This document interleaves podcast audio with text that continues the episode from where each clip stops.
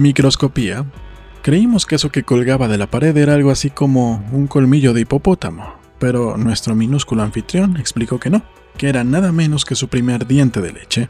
Parecía increíble, pero evidentemente nuestro anfitrión debió de haber sido un gigante y estaba encogiéndose año tras año. Ahora, cincuentón, tenía el tamaño de un gorgojo, conservaba sin embargo su gallarda figura humana.